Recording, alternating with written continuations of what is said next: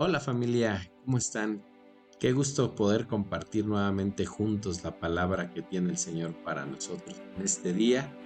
Y vamos a meditar en el libro de Éxodo en el capítulo 34, en los versículos del 1 al 9.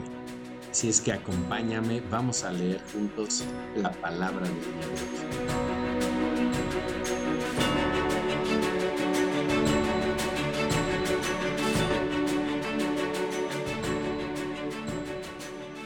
El Señor le dijo a Moisés, Corta tú mismo dos tablas de piedra iguales a las primeras, para que yo escriba en ellas las mismas palabras que estaban escritas en las primeras tablas, las que hiciste pedazos.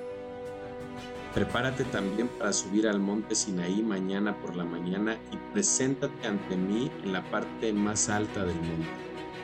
Nadie debe subir contigo, ni se debe ver a nadie por todo el monte Tampoco debe haber ovejas o vacas pastando frente al monte. Moisés cortó dos tablas de piedra iguales a las primeras al día siguiente, muy temprano. Tomó las dos tablas de piedra y subió al monte Sinaí, tal como el Señor se lo había ordenado. Entonces el Señor bajó en una nube y estuvo allí con Moisés y pronunció su propio nombre. Pasó delante de Moisés diciendo en voz alta, El Señor el Señor Dios tierno y compasivo, paciente y grande en amor y verdad. Por mil generaciones se mantiene fiel en su amor y perdona la maldad, la rebeldía y el pecado. Pero no deja sin castigo al culpable, sino que castiga la maldad de los padres en los hijos y en los nietos, en los bisnietos y en los tataranietos. Rápidamente Moisés se inclinó hasta tocar el suelo con la frente y adoró al Señor diciendo, Señor, Señor, si en verdad me he ganado tu favor, acompáñanos. Esta gente es realmente muy terca, pero perdónanos nuestros pecados y maldad y acéptanos. En estos versículos podemos observar cómo el Señor busca restaurarnos. Hace unos días justamente eh, en el tiempo de oración, estábamos meditando y recibiendo una palabra de parte del Señor acerca de restaurar, que es volver al diseño original, volver a, la forma original las cosas. Y, y aquí podemos ver cómo el Señor busca restaurar el pacto que fue quebrantado por el pueblo, por la idolatría que el pueblo mostró cuando cuando adoraron al becerro de oro. Y aquí el Señor le dice a Moisés, sube nuevamente al monte, que yo te daré las tablas con todos los mandamientos. Él busca restaurar nuevamente al pueblo, tener una relación estrecha con Él, porque Él es justo y misericordioso.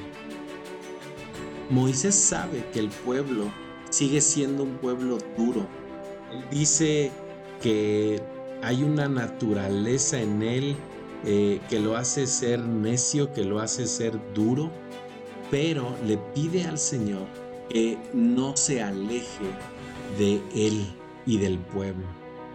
De modo que nos deja ver que lo más fuerte y lo más grave de todo pecado eh, es que el Señor se aleje de nosotros.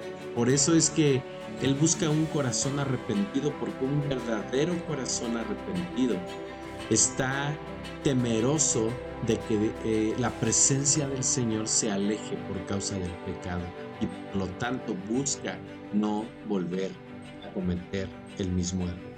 El Señor perdona con denuedo la, la maldad que hay en el pueblo y, y, él sabía que, que no iba a, dejar de pecar el pueblo, que nuevamente iba a cometer errores después de, del acontecimiento del becerro de oro. Sin embargo, con todo eso el Señor siempre fue perdonándolos, no por sus propios méritos, como dice la meditación, sino solamente la misericordia de Dios. Y esa es la palabra que hoy el Señor trae a nosotros.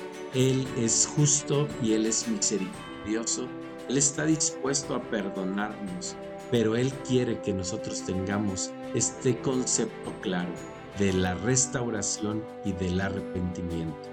Eso es lo que necesitamos para que las cosas puedan ser restauradas y para que nosotros podamos alejarnos del pecado que hay en nuestro vida.